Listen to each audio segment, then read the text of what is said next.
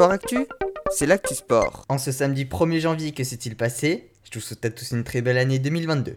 Une année qui sera chargée en sport avec notamment les Jeux Olympiques et Paralympiques d'hiver.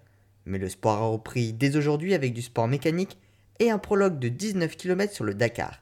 Chez les autos, le Qatari Nasser Al-Attiyah a déjà frappé fort, tout comme l'Australien Daniel Sanders chez les motos. L'information de la journée concerne néanmoins Philippe Boutron, le pilote gravement blessé au mollet à cause de l'explosion d'une voiture de l'assistance. Et en cyclisme, le Belge Wood van Aert a remporté sa septième victoire consécutive en cyclocross de l'hiver. Il poursuit donc sa très belle série. Voilà pour les actualités du jour, à demain dans Sport Actif.